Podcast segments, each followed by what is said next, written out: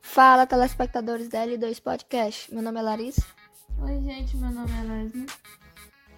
Bom, gente, nós não somos programa do Ratinho, né? Mas hoje nós vamos falar sobre genética forense, especificamente sobre teste de paternidade. Leslie, o que é que, o que, é que diz a genética forense? O que é que estuda? Bom, basicamente a genética forense ela estuda e utiliza a biologia molecular e também utiliza né, alguns conhecimentos relativos à genética para que possa resolver é, algumas questões legais, como por exemplo é, maternidade criminal, é, quanto à identificação de cadáveres desconhecidos, análise de locais de crime para poder verificar vínculos de compatibilidade entre o vestígio suspeito, é, estuda também casos de violência sexual, o DNA animal e o vegetal, apesar de que o vegetal ele não tem sido tão utilizado no Brasil, né? Mas ainda assim ele é muito analisado também. Crimes ambientais, é, a verificação através de pelos de animais da pele, verificar se algum animal está entrando em extinção ou se corre esse risco, se é uma caça ilegal também. E além de tudo isso, ela verifica e analisa também os testes de paternidade, né? Que é o que a gente vai aprofundar melhor. E aí, Larissa, fala um pouco sobre o teste de paternidade, sobre para que ele serve, como ele é feito. Bom, o teste de paternidade, ele é feito basicamente pelo teste de DNA. E o que consiste nesse teste de DNA? Ele é basicamente a identificação de trechos específicos de DNA de interesse dentro do genoma. Como assim? Eu pego um pedaço, um pedacinho de DNA e eu analiso dentro de todo o meu genoma se tem esse trecho. E ele serve para quê? Para que eu vou fazer isso? Quais são os objetivos do teste de DNA?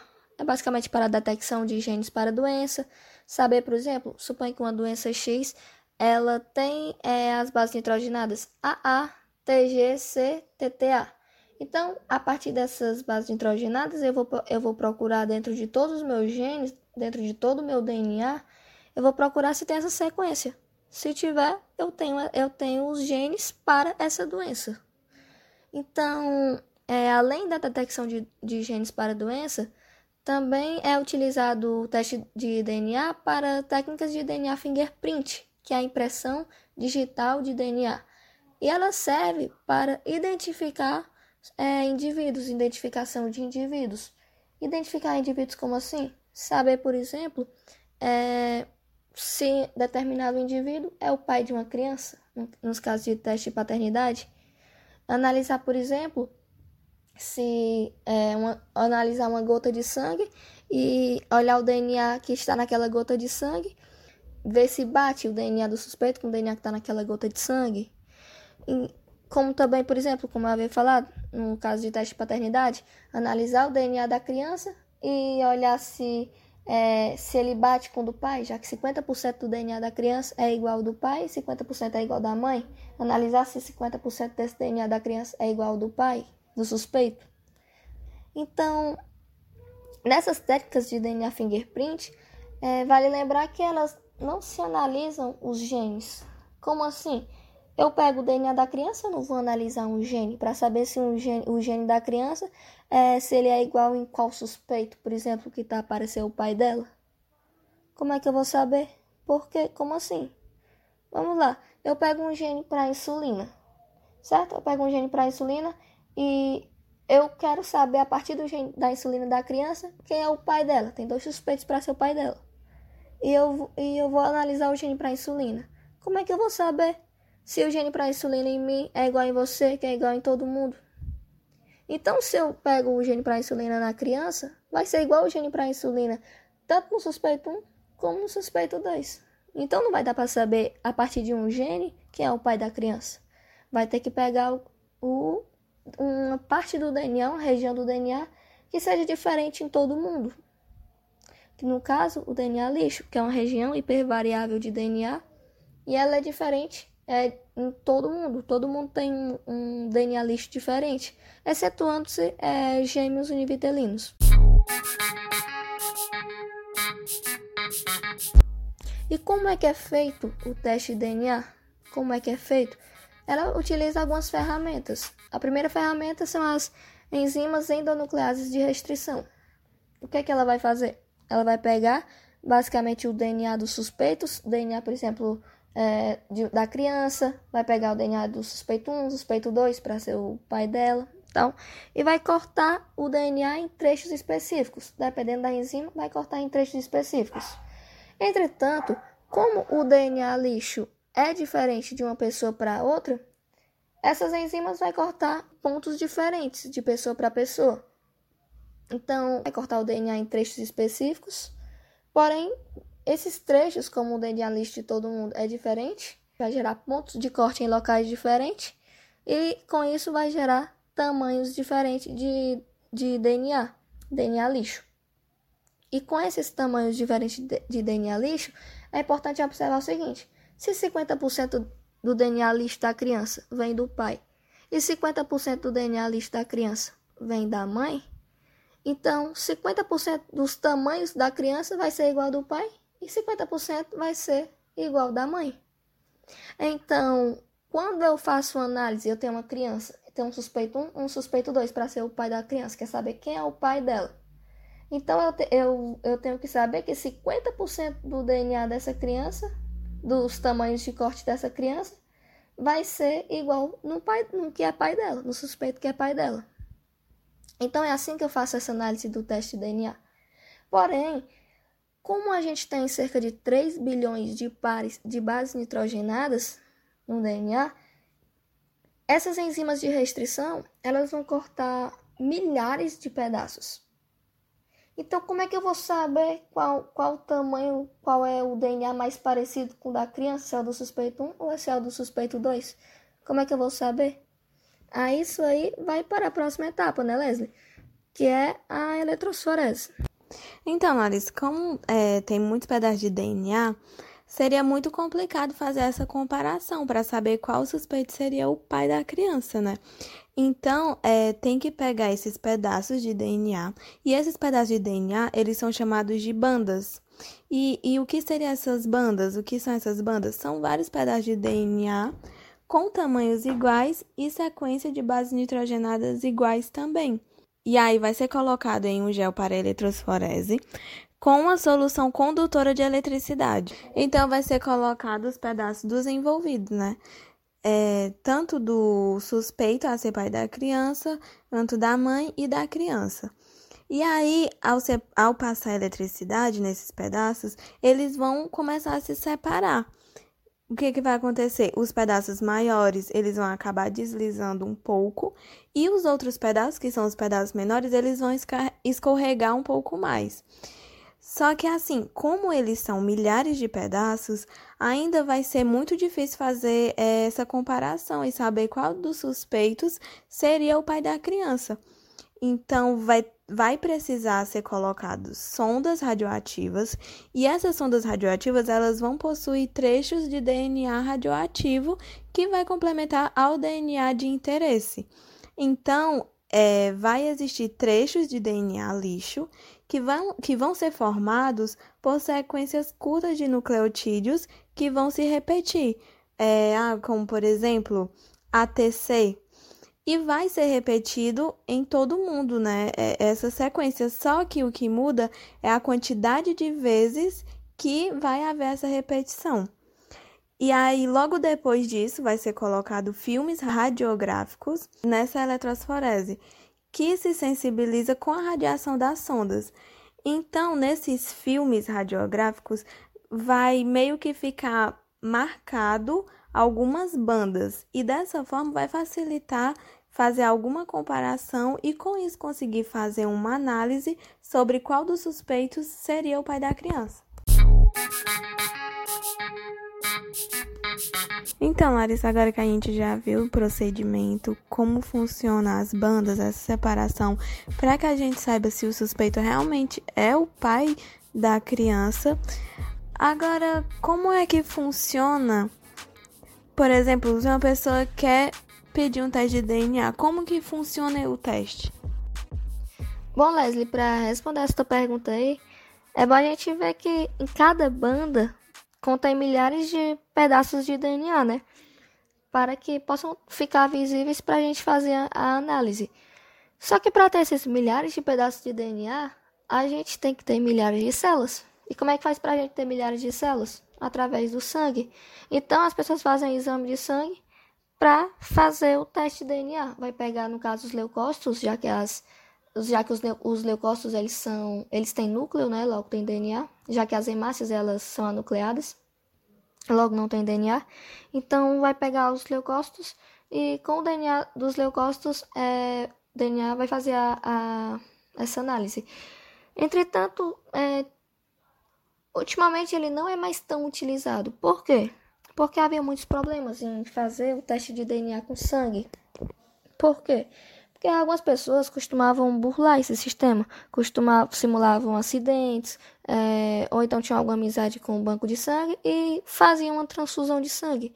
E quando se fazia essa transfusão de sangue, acabava que juntava os leucócitos é, da pessoa com os leucócitos do doador e quando a pessoa ia tirar o sangue para fazer o teste de DNA, é, acabava que não identificava, mesmo que fosse o pai de uma criança, não ia acabar que não ia identificar ele como um pai da criança. E além disso, não era todo mundo que aceitava fazer o, o exame de sangue. Tinha gente que dizia: olha, você não vai furar meu braço, não. E se furar, eu vou lhe processar por agressão e por lesão corporal. Então, hoje em dia, é, mesmo que é mais comum é, fazer através de outras, outras formas. Outras formas, por exemplo, através de células da mucosa da boca, ou através de, é, de um fio de cabelo.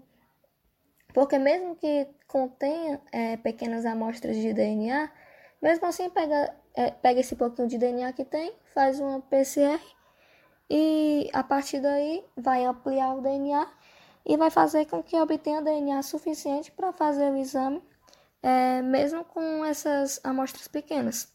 Então, pronto, pode se fazer através do exame de sangue, ou então é, por um fio de cabelo, ou através de células da mucosa da boca, certo? Pois é, Larissa. Outra coisa que é muito importante é, a gente questionar é se dá para fazer o exame de DNA depois do pai ter falecido. é verdade. É, é uma análise muito importante e interessante, porque dá, dá mesmo que o pai tenha falecido, ainda assim dá para fazer o teste de DNA. É, desde que o pai não tenha sido cremado, né?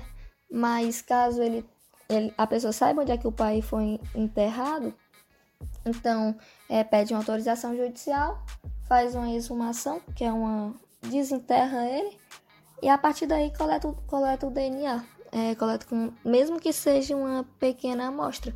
E há DNA intacto num, num sujeito que morreu, nem que seja há 50, 100 anos, ainda há DNA intacto, já que foi encontrado é, DNA intacto em ossos de neandertais que morreram há, há uns 30 mil anos atrás.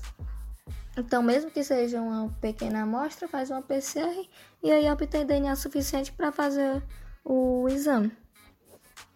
Outra coisa muito importante de pontuar é sobre os testes de DNA em irmãos gêmeos univitelinos, porque o teste ele não consegue diferenciar um do outro, já que eles são clone e possuem o DNA lixo igual.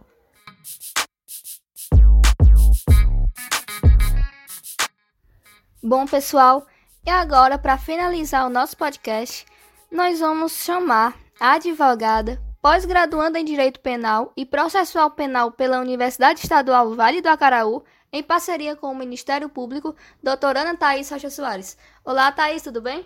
Olá, Larissa, como é que vai? Tudo ótimo. Thaís, nós vamos fazer agora um, algumas perguntinhas para você. É, o SUS, ele garante o teste de DNA para a população? Sim, Larissa. O direito à saúde, o direito ao exame de DNA é um direito assegurado a todos, tá certo? Tem o projeto de lei número 1707-A de 2007 que fala justamente a respeito disto. O artigo 2 deste projeto de lei menciona o seguinte: ficam os hospitais públicos vinculados ao Sistema Único de Saúde, SUS, obrigados à realização de exames de DNA para a identificação do pai biológico. Mas não é todo mundo que consegue o exame de DNA de forma gratuita, certo? Precisa cumprir um requisito, requisito este que está previsto no artigo 3 do mesmo projeto, que menciona o seguinte: terá direito ao exame gratuito aquele que comprovar não ter condições financeiras de arcar com as despesas do exame. Então, para que a pessoa tenha direito a fazer o exame de DNA de forma gratuita, ela precisa comprovar que não tem condições financeiras de arcar com as despesas do exame de DNA.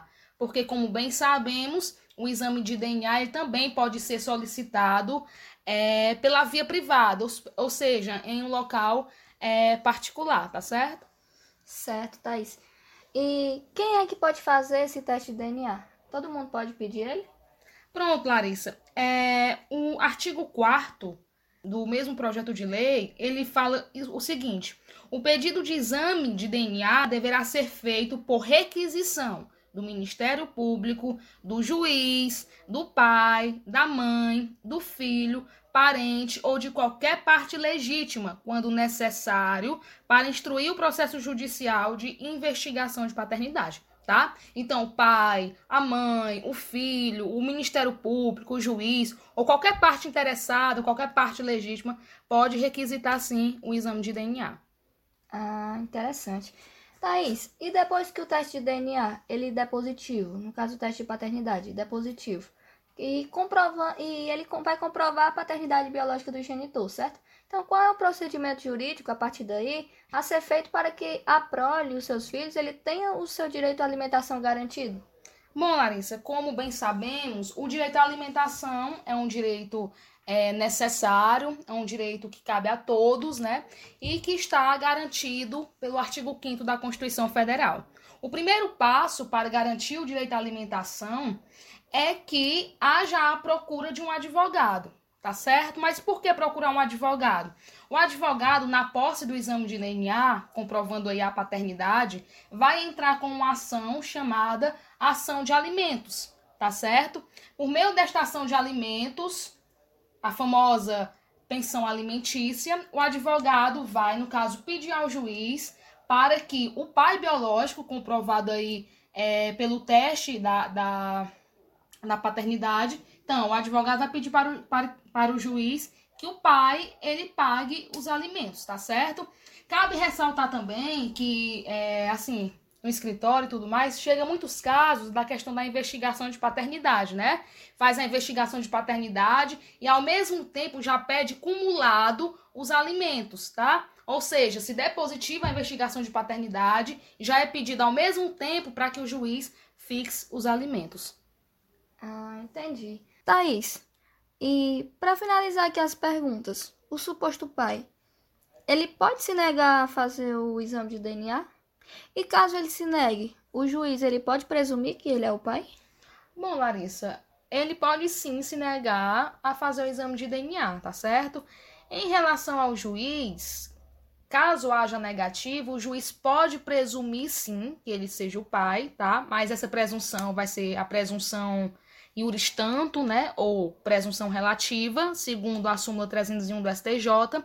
Porém, o juiz ele não pode apenas pegar essa recusa de fazer o exame de DNA e determinar que ele seja o pai, tá? É preciso analisar o caso concreto, é preciso ouvir testemunhas, é preciso verificar se houve fotos, postagem em Facebook, redes sociais, se, se houve realmente relacionamento sério, né?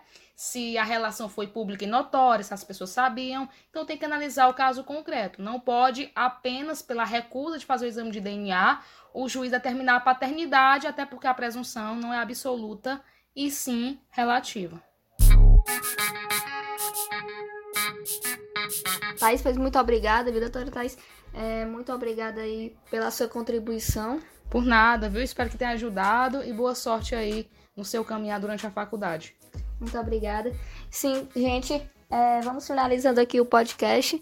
Muito obrigada a todos que ouviram e até mais.